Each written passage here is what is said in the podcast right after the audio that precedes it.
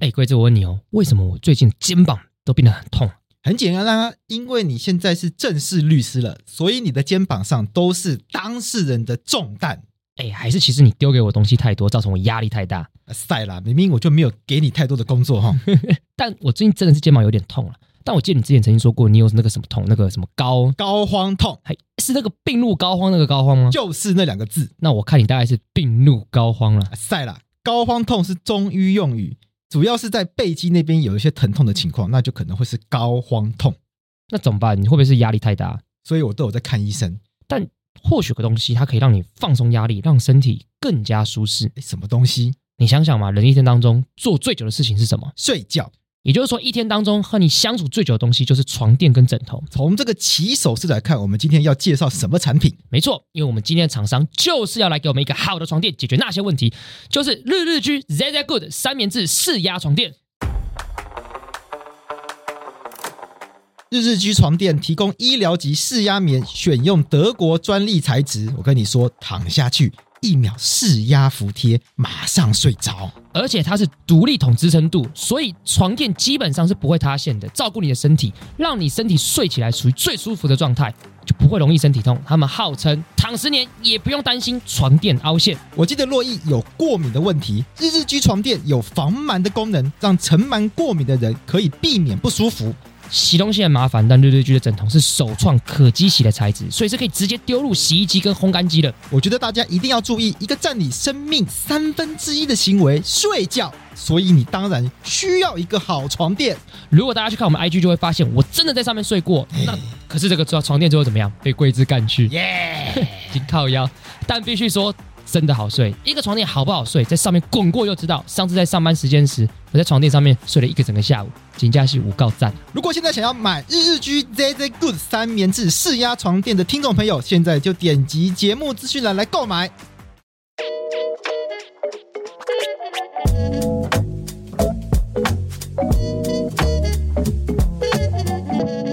我是桂智，你现在收听的是法科电台。哎，洛伊，哎，怎样？这个科批刚走啊，科比刚走。你觉得刚刚如何？其实我讲真的了，我先讲我的想法。嗯嗯，第一，他的回答其实基本上跟我想的都差不多，因为我们在访问之前其实有做足功课。他其实他的每一个问题，我跟你讲，他甚至他回答我们的这些事情，跟我们访纲上的问题，因为他他的人没有看访纲嘛，嗯跟访纲上都基本上重叠的，啊因为基本上都被我们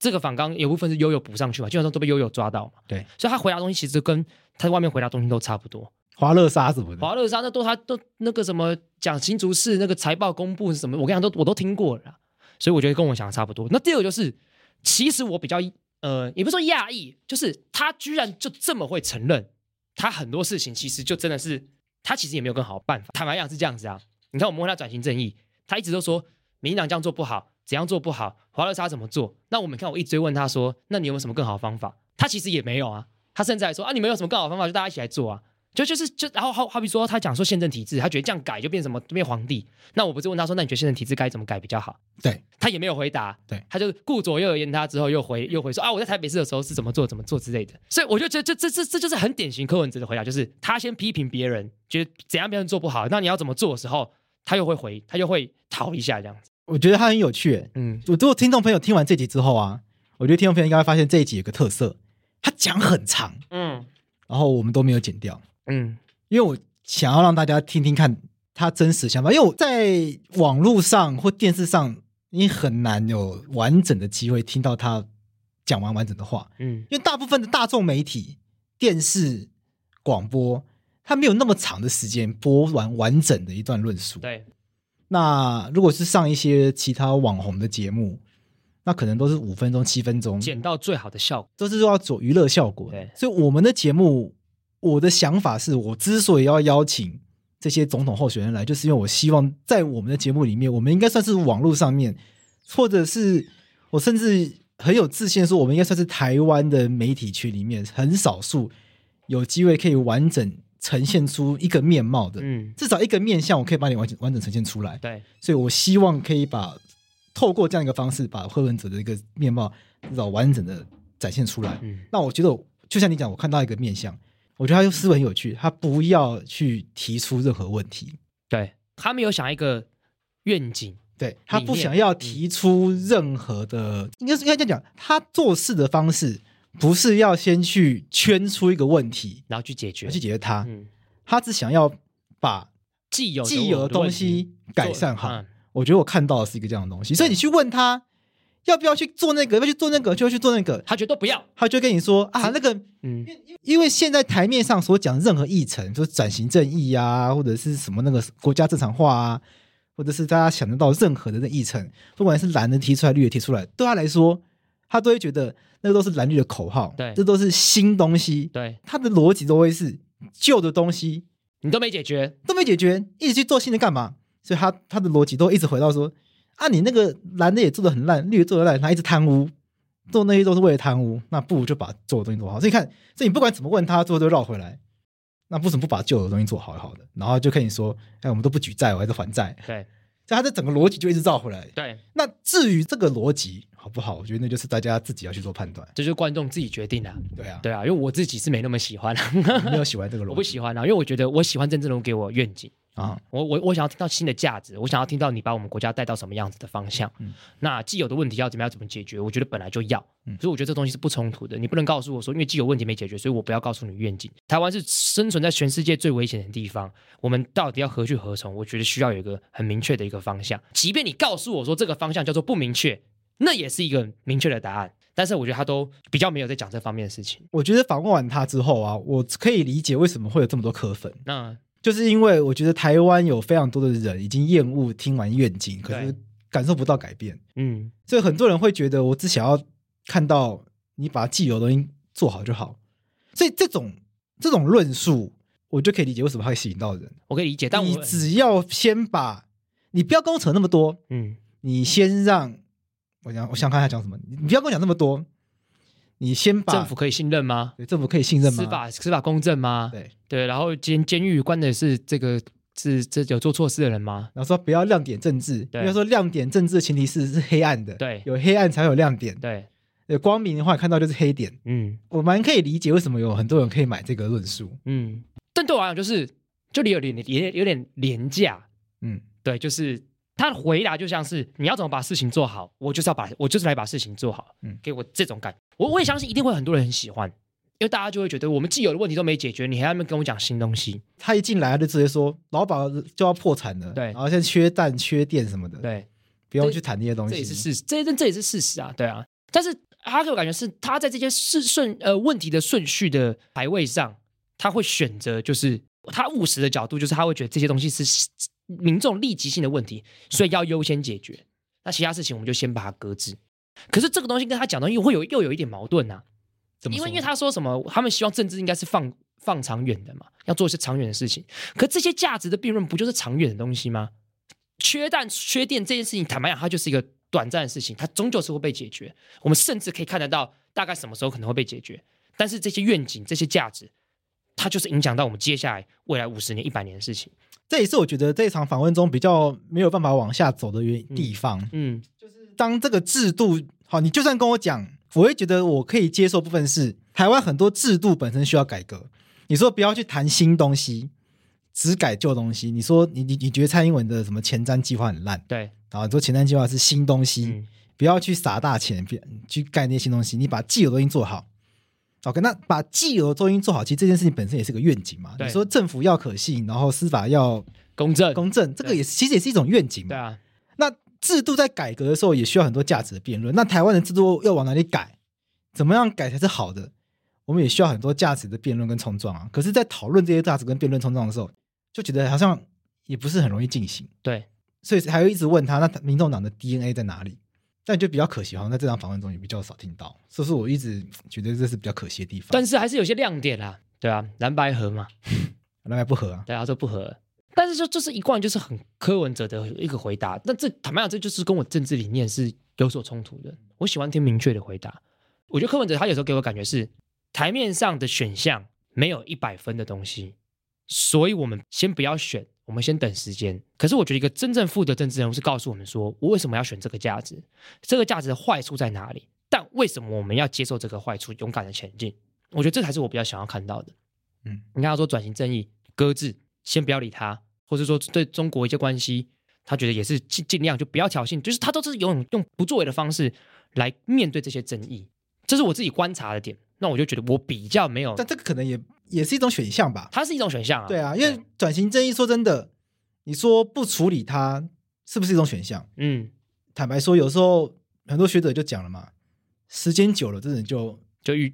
也不是愈合，嗯就真的就忘了。就忘了，就你真的没办法处理的东西，你也只能靠时间久了，就靠大家忘记，嗯，这是最不好的方式。对，但是这可能也是最没办法的方法。嗯，但是你看他面对说什么加害者那些事情，他也是，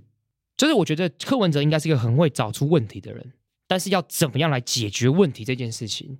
我觉得他都会，应该说，我觉得如果他今天做一个县市长，我觉得或许真的适合，但是如果到总统，他必须要更多价值的时候，这会是他比较，我觉得会比较危险的地方。但是我觉得这个是恰恰他最有利的地方，因为台湾人就是喜欢务实，台湾就喜欢不要讨论价值，这些都不重要。吃饱穿暖才是最重要的，解决民生问题才是最重要的。就我也我也我也没有要怪人民哦，这这这是大家最常最真诚的想法，所以我觉得这反而是对他最有利的地方。那台湾人这样想，是不是表示台湾人其实某种程度上已经有做出了某些价值的选择？对，你那你台湾人的文化里面，台湾人的价值是是某种程度上就是很现实主义的，对对不对？对，就是我我们到底不要是那么自由主义的国对对家对嘛？对对对对对啊！对啊，我甚至直接这样跟你讲好了，我在高中的时候，我就跟我同学在讨论，我说读大学的意义到底是什么嗯，就辩论这件事情。他说为了赚钱啊，不然嘞。可是我就觉得，我我当时我也觉得不值啊，我现在也还是觉得不值啊。我觉得，我觉得读大学的意义绝对不会只是职业训练所，它的意义绝对不会是职职业训练所。如果大学变成职业训练所，那就是不对的事情。对，你看，可当时大部分人是这样想啊，所以我们就是很务实，就是上大学就是为了赚钱啊，不然嘞，其他东西都都不重，其实都不重要啦。上大学，你说你会交到交到什么样的人脉，培养什么样的兴趣，你要参加什么样子的社团，什么什么课外活动啊，都不重要啦。拿高分，第一名毕业，找到好工作才是你要走的路，就是这样。嗯大，家的观念都是这样子啊。可是我就我台湾，我就我就是不喜欢这样子的人。那我觉得他就是集合台湾部分的人这样子的观念的一个极大化，所以他会变成是对这些受众他会来讲，他其实是会有极大的说服力的。你看他说他是政治的 new species，你的英文不好，翻译翻好不好？翻翻译译一，下新新品种、新物种。嗯，他说他的粉丝都是四十岁以下的，对，如那极大化这一类型的人都在四十岁以下的话，是四十岁以下的人都这么现实吗？我我觉所以得我觉得这也很奇这怪。也你们奇怪像应该是越年轻的人越理想，不是吗？你要让左三十岁以前的人是左派，三十岁以后还左派是笨蛋，不是吗？其实那时候刚刚是时间关系，我本来想要问他，因为他那时候讲他二零一四年啊，我想问他那现在嘞？我刚刚对我刚刚其实有这困惑，像对现在年轻人现在这样啊还有这么磕吗？对啊，搞搞不好还是啦。问我啊我你我你你要问我你要你要问你邻居啊，问我邻居，因为你你住新竹 啊，你邻居对投高高高红安高宏啊，安。但我会觉得他根本不是新品种，他只是一个很会跟一般政治人物做出不一样表演的人，就他特别会表演。对我觉得他是特别会表演。人家说他是新品种，对我觉得他也算是新啊啦，因为他就是不是个典型政治人物会有的样子。坦白讲，真的不是。但是新品种不代表你一定是好的、最棒的，大家会觉得他心直口快，是大家很喜欢的。所以心直口快的人，大家习以为常，就会认为说他会戳破这个社会上的谎言。大家觉得他不会说谎，对，但是我会觉得，像我们刚才问到他跟中东警的交流，但其实其实就就好奇，他也骂民进党跟国民党的一堆黑道啊，然后他又说，其实我们要给黑道机会，就这个这个东西，就是大家谁不知道，为什么在你身上你就可以自圆其说成这个这个样子，我就觉得我很难接受啊。对啊，他的意思就是大家都这样子，我我我这样我可以改变他们这样子，这个我就觉得难难以接受。我我要补刀啊，那为什么不是你被他带坏？对啊，他就说怎么可能？可是他对就对他是他对他自己超有自信他，对自己啊超级有自信，所以我跟他，所以你来之前我跟你说，哎，你根本就不用怕，好不好？他根本就不会怕你，你就狂问，反正他根本就是不会怕你，好不好没？有，我不是怕，我只是我焦虑的点在于，就是我觉得面对政治人物都有点焦虑，就是因为他们都不太会想屌干我们，这就是我觉得最烦的地方。就是你看他跟郑文灿很明显嘛，我们问他什么东西，他其实没在理我们。我跟你讲，我后来我这学期不是开始在台大新闻所上课嘛，嗯所以我现在整个心态慢慢在学习。嗯从开始做这个 podcast 一路到现在，我一直在学习怎么样做一个媒体，嗯一路，所以我后来觉得觉得为什么要去上课，嗯就我想要知道怎么样学习，怎么样去找一个真正应该做一个媒体一个正确的心态。嗯，媒体是第四权嘛，对，所以我就是要去检验它，嗯那我们要怎么学会一个公正的检验他？所以就是让他讲，嗯应该就我们就把我们看到、听到的东西传达出来。那我们的工作就是怎么样让他把他的东西不断不断的讲出来。懂。但有时候我真的会不耐烦，所以嗯在在决定要不要访客人之前呢，我自己内心当然有想过，法白的听众会不会觉得，干法白变了，嗯，干怎么会找柯文哲来？会不会是会不会伤害到法白形象，或者是跟政治有关，或者是大家不喜欢法白，觉得之类的？但我后来觉得这件事情是重要的，是因为接下来就要总统大选，嗯，他就是总统候选人，而且他还是有可能当选。他怎么想，大家真的要知道，不管对啊他是好还是坏，就算你觉得他不可能当选，但他在台湾已经有高度的政治影响力，他讲的嗯一言一行、对都会影响到很大一群人的想法。对，他就算没当选，他会留下很多的想法在很多人的心中。，对，台湾民众党未来五年、十年都还会继续运作下去，嗯所以我们一定要知道柯文哲在想什么背后所代表的这个意识形态跟想法是什么。嗯所以透过这次的这个访问，是我很想知道他们这个柯文哲他到底在想什么东西，就是他们到底自认为自己跟民进党、国民党有什么不一样？嗯为什么他们可以觉得民进党很烂，国民党很烂，那他觉得他觉得他做得比较好？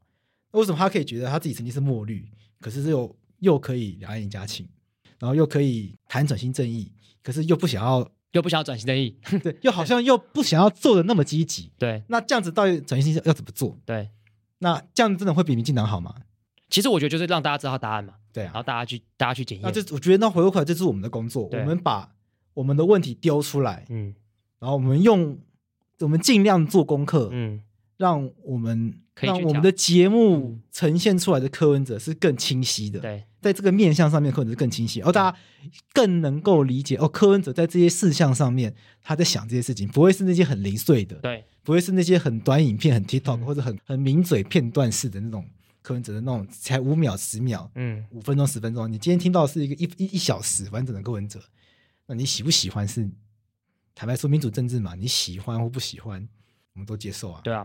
千万也不要觉得好像我们让这些真正人物来来台来来我们节目是然后表演，来我们表演，因为我们我们归正目的是希望让大家都来啊，对我啊们，也不是只让柯文哲来，对啊，而且如果你听我们节目的话，其实我们刚刚大多数其实都是在挑战他的一些言论嘛，挑战，因为好比说他他最有争议的就是他对转型正义的立场，对啊，美中台的立场，嗯，第三势力的那些事情，其实也就对就是丢问题挑战他，那你自己可以去评价，你觉得他回答好或不好，啊真的要让他表演的话，就让就就一直狂问他，哎，新竹棒球场处理如何啊？对这样就好啦对。，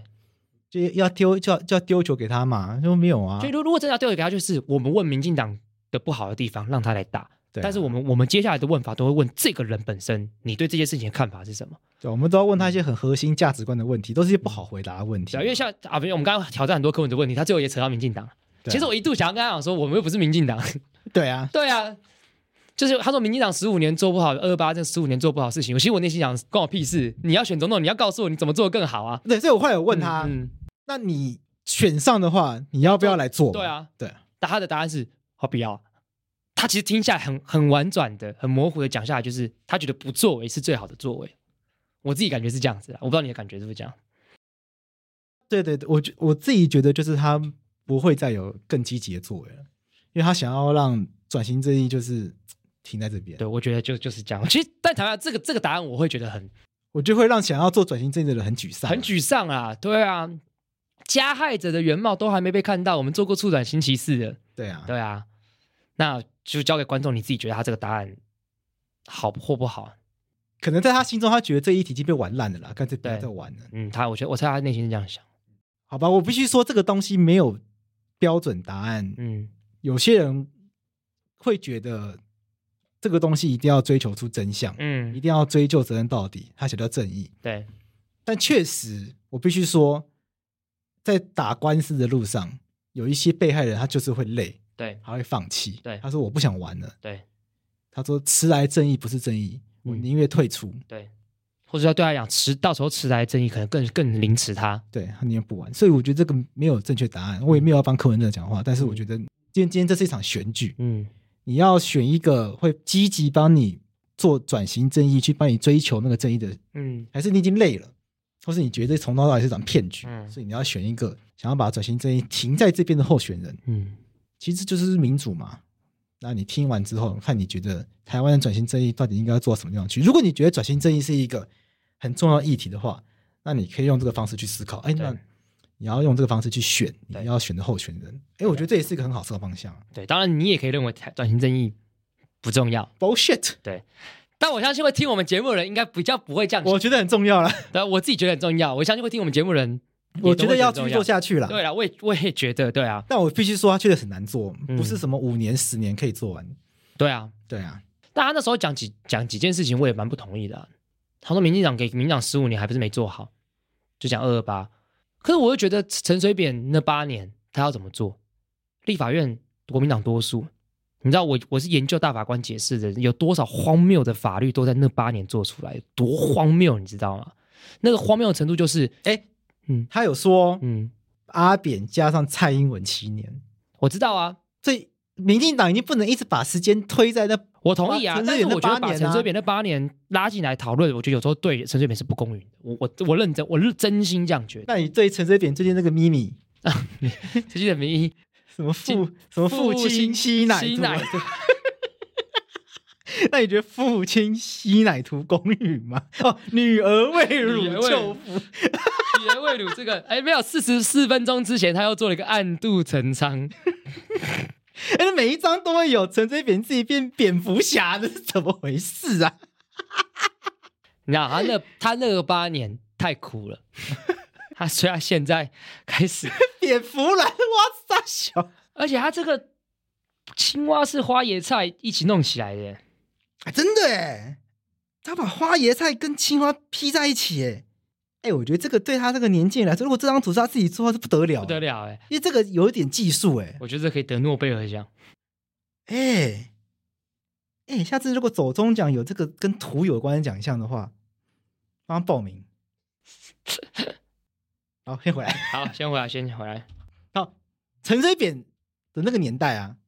民进党少数嘛，对啊，民进党的国会是弱势对党。啊，对啊，好，民进党控制不了国会，嗯。那蔡英文总是可以控制国会啊，还有再怎么样都还有促转会嘛。对啊，那这个这个最大促转问会题前期做的比较风雨飘渺，对啊，所以我我会觉得这个这个，如果你要你要去批评蔡英文这个转型正义做不好这件事情的话，我想实属当然啦、就是这个批评，我觉得是成是确实是成立的，对啊。那他该他可他也讲了啊、这个四十年的东西怎么可能用四年完成？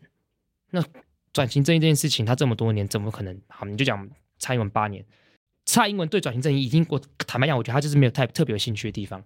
那一定也很难做啊。所以这这个地方，我就会觉得，如果交给民众拿来做，我是更忧心的。就就转型正义这个议题来讲哈，好，我不知道这个节目里面柯粉听到会觉得怎么样，不知道大家会对于柯文哲讲这件东西，会觉得他很务实吗？还是你会觉得他其实是在回避是争议？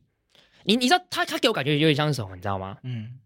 高一的时候，我问你说：“哎、你以后要读什么？你以后想念什么？”你的回答是：“我跟你讲，念什么不重要，都讲太早了。我们先把书念好才重要。”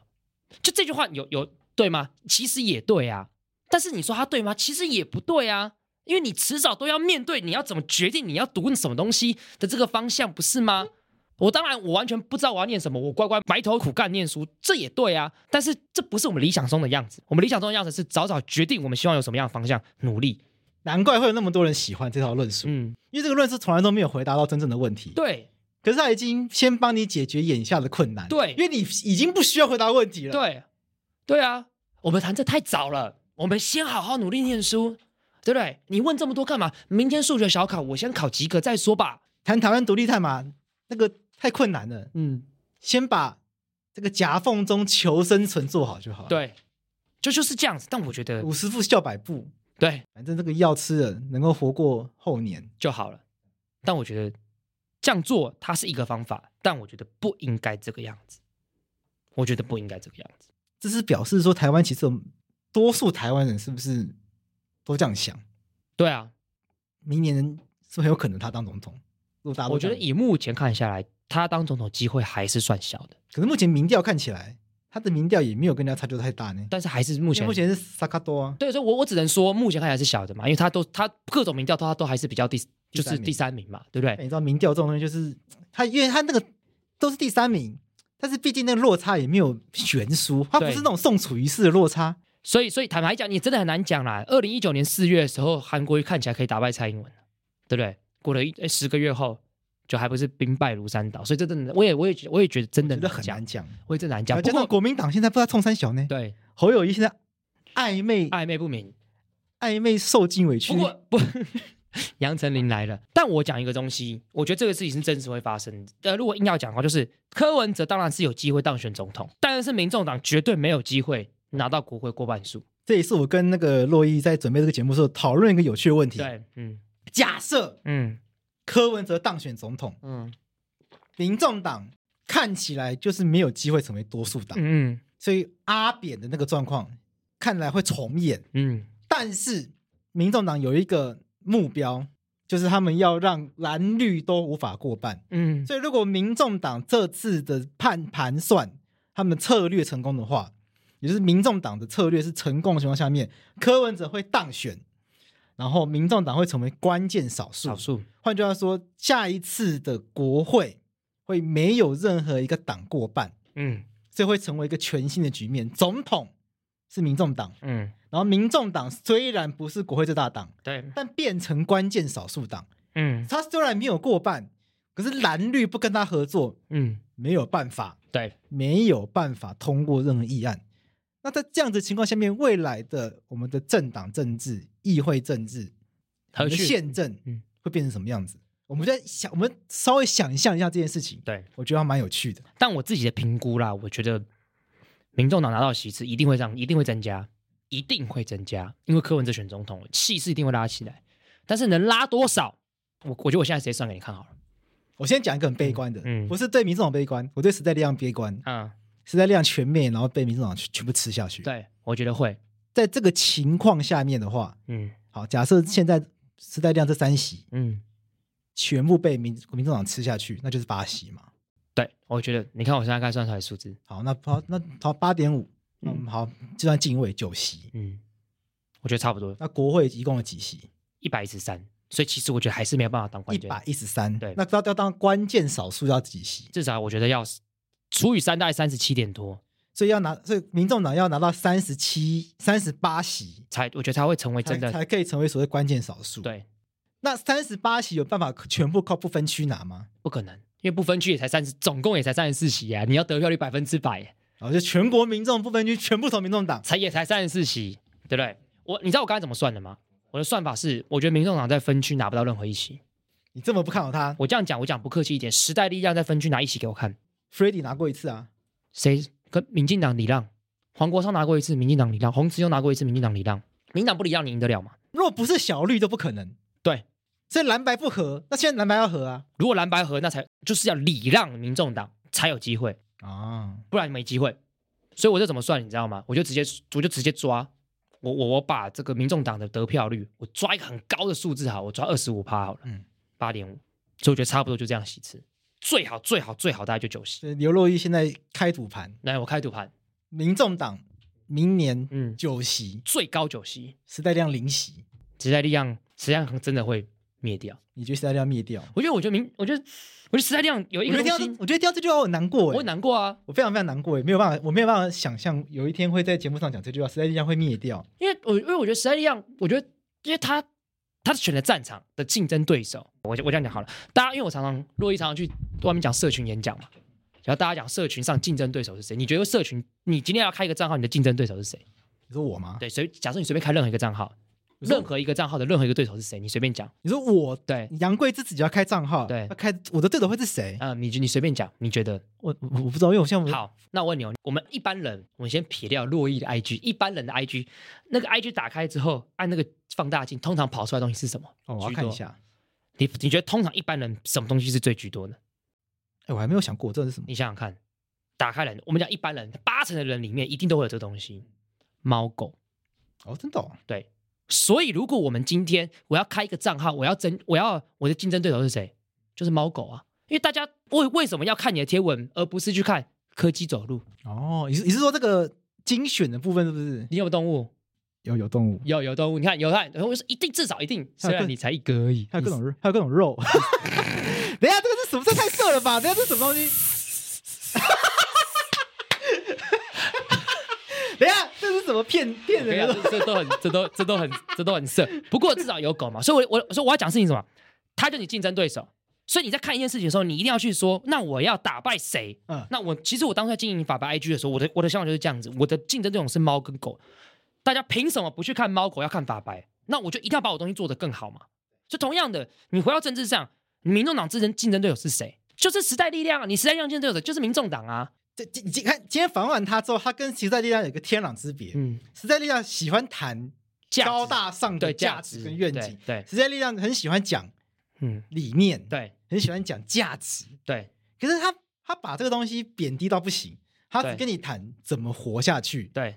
所谓的怎么把事情做好，对怎么让政府有效率就好。对这是两个极，他他们两个完全在不同极端。对可是有趣的事情，他们两个是同一群受众，对，那为什么民众党会赢？以台湾社会来讲，我们讲的价值排序一定是先国族认同，再来社会议题。坦白讲，顺序一定是这样。那在国族上有认同、国族认同议题上有价值的人，就一定先投国民进党跟国民党啦。对，所以变成是你在国族论上没有价值的人，你谁会吸？你会哪一个政党会吸引到你？民众党吗？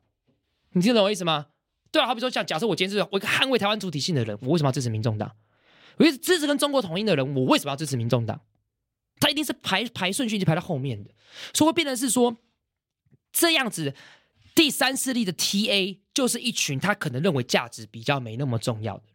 我我，但我这样讲可能会大家觉得哪哪有啊我我觉得蓝绿也不好，我很在乎其他价值。但是你这种是绝对是少数，所以会在这个第三势力的破里面，你的竞争一定会输掉。我觉得时代力量一定就是这个竞争中，他一定会输给民众党。我我先讲我的立场，我当然希望第三势力竞争在我心中还是是因为时代力量他们的所标志的价值没有办法做出更明显的区隔，你这没办法看出你的价值，你所讲的价值哪里比民进党更好。其实我觉得可以。其实我觉得它的价值很多，看起来真的是比民进党更好。其实我觉得很多地方看得出来是民进党进步，对对对对对，国民党这是国民党不不予讨论不用讨论的嘛对，嗯一定是民进党更好的，对，但这但这些会在乎 TA 的人，太小了嘛。太好，我我这样讲，好比说，你今天是时代力太内量卷吗，你你你关心这些议题的人，所以他的 TA 很有可能就那种会很爱关心议题的人。那在这些很爱关心议题的 TA 上面，他一定对这些价值议题，他可能会有也会有两种人，一种人就是他认为左边的议题是比较重要的，有些是有价值排序的，可能台湾议题优先的，所以你这个破原本就小，这个破里面又有切分这种人，那变成时代力量会会吸引的就是有价值里面。且他认为台湾价值议题的顺序可能并不是排那么前面的，或者他认为其他东西很重要的，所以他 TA 是小，比如说林家伟，对，像林家伟我就觉得是个超棒的，因为对他真的是把劳工议题做得非常精致，对然后对做得非常好的，对而且他在他在公运圈，在运嗯在那个劳工圈，真的是做得非常非常的深耕的一个人对。其实所以大所以大他家很大家其实可以上网去看，就他如果上网去收集林家伟过去的一些运动的一些经验，嗯或者是在劳工圈服务业经验，大家可以知道他其实，在劳工圈正做非常多的事情。他其实实超级适合当议员，他真的很棒，我觉得他没没上议员真的是，我是觉得很可惜。真的是很可惜我。觉得他真的他非常适合，其实我他我觉就得完时像代我一讲的，他就是在，因为他就太逆渠道，他嗯他其实就切了一个劳工，对，所以所他以就我像桂枝一样，桂枝就是切了一个劳工律师，劳工律师，但因为是因为逆渠，是假的， 我假的乱讲，乱讲，干就太逆渠。但那律师可以，对，可是如果是政治的话，可能就太小。所以所以其实时代力量的这样的价值其实很适合当议员啊对，就是就很可惜，你当这个东西进入到中央辩论的时候，你就会输掉。所以我们当下讨论这些政党的时候，我们是以中央的成绩来讨论的，那你就会在这个竞争路上，我觉得会输给民众党。因为民众他就是他就他反过来啊，他就说啊，我们都不要谈这个啦，嗯，我对们就谈怎么样让大家都可以有工作做就好。对，但那个就不是很重要。对，那这个东西坦白讲很吸引人，只是不会吸引到我，但它确实很吸引人。那刚刚柯文哲完全证明这一点。所以透过今天这节访问，我们就可以完全看到这一点。对这也就是完全我想要呈现给、嗯我们想要呈现给大家看的一个对景象。嗯所以希望通过这集，大家可以更认识到柯文哲的这个人，也也可以透过这一集，让大家更了解我们未来的总统候选人会是长长什么样会子？怎么样子。如果他当总统的话，他想要帮我们带你何方？我觉得大家都有义务来了解。对，对于政治，我们真的是对他们要了解更多，才能帮助我们做出更好的选择。那我们刚刚在中后段聊了一个很多的东西，就是时代力量嘛。嗯对，那时代力量到底有没有选总统啊？我先跟大家讲，按照总统、副总统选举罢免法的规定，时代力量可不可以直接推选总统？可以吧？可以，因为如果不能推选总统，就要联署嘛。对啊联署的这个很很麻烦的。哎，他们那个那那个规定是什么啊、大概是这样，我先讲，现在贵这个看到我们要拿任何资料，我现在是用脑袋讲的、哦。因为洛伊是走路的宪法，对，但但是这个东西是总统副总统选举罢免法规定，我真的有点我我真的有点忘记，我记得是四十五天内你要联署，好像过差不多三十万左右。那不用联署的门槛大概是什么？不用联署的门槛就是你上一次的总统、副总统选举或立法委员选举得票率有过五趴，哦，所以在立法院有不分区形式的，一定可以。所以上次过五趴的，就是上次总统过五趴的，就是民进党跟国民党嘛。上次不分区立委有过五趴，就是国民党、民进党不跟民众党跟时代力量，所以有四个政党可以拿到总统候选的这个门票。但如果宋楚瑜还要选的话，就像我刚才讲的，他必须在四十五天内，我记得是四十五天内，然后连署过差不多三十万，然后保证金是一百万，没有过的话，好像就要保证金被没收被。没收。但这个没收好像也不是说你没过就被没收，好像是你要有一个另外一个门槛，这样子比较低一点。哦 OK，所以重点命题来，时代力量会不会选总统？我直接讲我的观察，我觉得绝对不会，我也觉得不会啊绝。对不会，第一个选不上，对，选不上，第二个出来被骂搅局，决定一定是搅局啊，而且搅局一定扯绿营的局，对，然后就被变历史罪人。他们有没有在意自己变历史罪人？我很好奇，可知道能也没有那么在意。嗯，可是但对自己有什么好讲处到这边，呢你大家观众可能会骂我矛盾，嗯你不说时代力量跟竞争对手是民众党啊，他出来应该是抢柯文哲的票啊，我觉得这真的难讲，现在都都难讲，会吗？柯文哲到底抢谁的票，我觉得现在也都难讲的啦，一定也会抢到绿的，一定抢到蓝的了，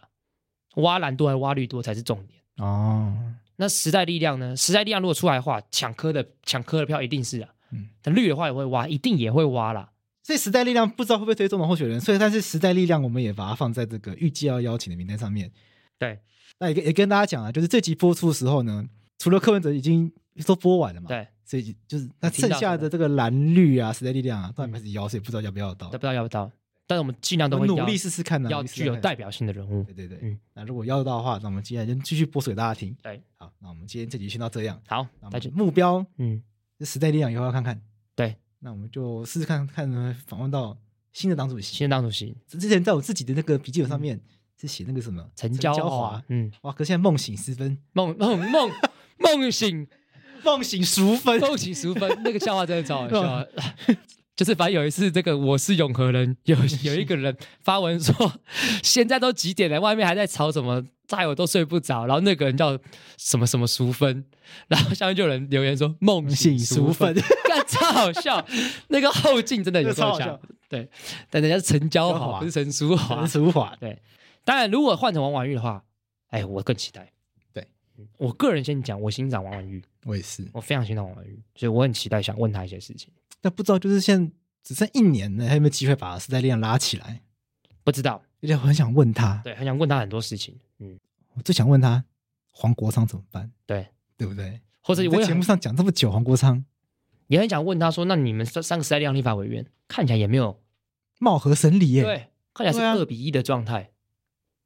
这个状态怎么办？像之前不是陈娇华去投那个国民党招委吗？对啊，不过我后来问了几个朋友，嗯他们说那个应该算是策略性的，嗯，就是不要让两个招委都被民进党拿走。，对对，所以那好像不能那样理解。哦对对对啊。就就是有的时候大家都说什么，就是我我我可以理解时代力量立场，他就是要监督民进党，所以我觉得这没有什么不对，我觉得这真的没有不对，就不是说什么陈嘉华故意要支持国民党，我觉得不是，绝对不是，就是干，如果你这样去了解，那你就是很廉价，对就是很绿智的障廉价仔而已啊，对啊，对啊，就就是也你你你也要设身处地替他们，不是什么事情干都一定要帮你支持的政党讲话才叫对的。我觉得对啊也那很奇哪有怪哪有这种事情？每个政党都会做对的事情，做错的事情啊、我们今天为什么要邀请大家？就是把他们邀请过来，好好讲清楚，让大家看，你才能决定他到底是好还是不好。对啊，不然民进党都不被监督的话，总有一天也会被看破手脚啊。但瓜吉觉得民进党被监督过头了。我不认为嗯，他说有些议题上他觉得被骂过头了。会吗？他他他的想法是这样子，哪一些议题啊？我忘记了，我记得他有一次不知道在哪边讲这件事情。在节目上的吗？好像是百灵果吧那边吧，我忘记了。有些，但我这个东西我也认同啊。可是瓜姐很容易失言的，你确定要引用瓜姐讲的话吗？但有些事情真的讲，数位中介法就被监督过头啊。数位中介法，我觉得是对啊，数位中介法就是一个全世界都知道说，面对假新闻，我们一定需要类似像中介法这样东西。只是答案是什么？要不要中介法？要，只是我们要一个什么样的版本，这是 second 的问题。但是我们在第一个问题就被大家打成就是数位中介法就是限制言论自由。我觉得数位中介法完全不是监督过头问题，我觉得数位中介法完全就是跟嗯，跟我们上一次讨论那个什么议题一样啊，就是那个统统战法，不是统战法，全动法全动法一样。完全就是被舆论操作的。对，但这就是问题，就是我大觉家得那那不，我我觉得那不叫监督，嗯那个叫做没有办法理性讨论。但是我觉得那就是一个状况，就是大家觉得我在监督。我觉得我现在出来骂这一句，我在监督政府，我关心政治，我觉得就会变这样子。所以那时候我超多人在线动态都说我反对数位中介法。我想，因为不看你是看过法条，啊本文违反数位中介法被删除这件事情，在法条里面根本没有规定，但大家都这样子，所以就会变这种状态，我就会觉得那其实也不好。就有你离题了。那我觉得数位中，嗯我觉得数位中间啊有点非战之罪，因为他根本就还没有要上路他。只不过是 NCC NCC 的一个草，他连行政院版本都还不是哦。他还在内部研究阶对段，就被骂不他行不。过就是 NCC 下的一个一个草案哦。干你如果不满意，大家可以提出各种版本的草案来互抗衡呐、对啊，我就觉得，对这个倒好，我觉得监督政府当然是好事，但是像法白，我们就会希望大家，我们应该该精确跟准确地来监督，不是什么都骂，也不是什么都不骂。数位中间法它还停在就是 NCC 某一个办公室桌上的一个研究的版本。，对然后讲难听一点，这个版本它甚至还没有进入立法院。对进入立法院之后呢，朝野各个版本来协商，对还来修，都还来得及。对，他根本就还没到这个阶段，他还在某一个人桌上，嗯还在思考要怎么写成一个准备送进立法院版本的时候就被骂不行了。对，所以为什么我们说法白实验室有一集要讲这个？嗯，因为是这是全台湾绝大多数人对啊连这个为什么要有这个东西都不知道，连这个这个东西的前世今生、哎，所以所理以论背景都不知道所。以这就是我们节目的价值啊！当大家我跟你讲，一定很多人听到的时候，才会觉得哦，原来是这样子。我以为他要上路了，更没有啊！我大家一定一定是这样子。哎，根本绝大多数人一定都不知道哦，原来这个东西跟我想象中不一样。对，他根本不是要管理言论自由不，是，对他是不是要这样子的，对他其实是有一点像广电三法的概念，他要去管类似电视台，他用对啊反电视台概念去管那个媒体，管那个科技平台。那你当然，这个东西有没有需要讨论的地方？太定要多啊东西需要讨对啊嗯论，它对我们的隐私权、言论自由有太多影响。对，但你不能一句话啊，我有言论自由，我有隐私权，那政府都不能管。哪有这样的事情？那有这种事情，那好啊，那对你有那你不要，那你废掉比例原则啊！那你有隐私权，好啊，那你以后嗯你有那个色情照片被上传到平台，你就不要叫政府帮你删啊。对，对啊，你以后在网络上面被人家骂脏话，你就不要叫政府帮你抓啊、不要，因为你有言，因为那个人有言论自由。对啊，以后你的女儿被那个邪教骗去韩国，透过用透过什么，也是透过这个平台啊，对啊，就政府也不管呐、对啊，为什么？因为都现在都透过网络对啊。啊，讲难听一点，现在什么都透过网络啊。政府就一句，因为网络不能管，因为你们不让我管呐、对啊，就会变这样啊！就变这样啊。我们我我们们你们现在都什么都说网络不能管，对啊，网络上都是自由，网政府不能管。我觉得那以后很好啊，柯文哲当选那种也很好啊，啊都不作为，哼，都不做，哎呦，这个都是人民的自由，我们就无为就好。我觉得以后当总统这样也蛮 爽的啊、那我来当就好了，我也会当啊。啊，这个是你的宗教自由，你你要去信，你要去信这个教，你就去信啊，对，对吧、那我也要去，我也要去当什么 教主，对不 对？对啊，所以我，但我觉得这就是我们节目价值啦，告所诉以大这家样实讨论事情没有实意际义嘛，对所以你实一定要际去上是什思么？考这些对东西背后的东西，背后到底要干嘛哎、？我甚至觉得思考是 second first step，是让大家知道，知道这件事情。其实我觉得有的时我候们的，工作就是要，对，我们的工作就是先让大家知知道，道再让大家去思考。因为你知道你不一定会接受嘛，对啊你知道你就开始思考，对可能你还跑来骂我，哎杨贵志怎么这样想？对啊，我们节目怎么长这样嘛？呃看留言就知道了。对，落叶天长被骂，我也被骂啊，嗯，现在就看婷宜什么时候被骂而已啊对，。婷宜目前还没有被骂 婷，宜目前零负评，对零负评因为啊，欧阳婷宜目前是个是书生形象，对他这个形象清新。形象天 星对。不过提起一下，欧阳婷宜不姓欧阳， 他叫白婷宜。哎、其实你看我对婷宜好，这样大家对他才有记忆点，对不对？让他在节目里面活龙活现，对，大家有形象立体。 没错，不然平常婷宜这么安静。对啊，因为平常婷宜在办公室都很安静，她她大概是办公室最认真工作的人，他超认真她的。超认真的，他上一半有跟我说嗯他要去国图，因为我要给他法白实验室四月的题目她了，要去他就找资料她，要去念书。他要去翻孙文学说。你看她是不是欧阳婷？她是不是欧阳婷？ 那四四月要做什么？先卖个关子。大家想说孙文学说，嗯，没关系，我们四月听就知道了。 哎呦哎呦，哎呦，这听起来很刺激哦。刺 激哦！哎，应该是跟萝莉有关系的吗？ 不是不是，对不起对不起。这个就太刺激了一点。好啦，嗯那我们今天这局就到这边，然后我们就看看之后有机会的话，我们就继续往下做，让大家敬请期待，敬请期待。拜拜。拜拜。